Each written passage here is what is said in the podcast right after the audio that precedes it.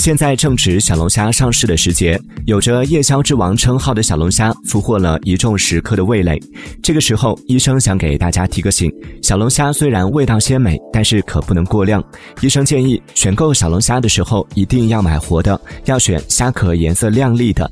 烹饪时一定要煮熟，食用时一定要去掉虾头，而且不能过量。建议一个人食用量不要超过一斤。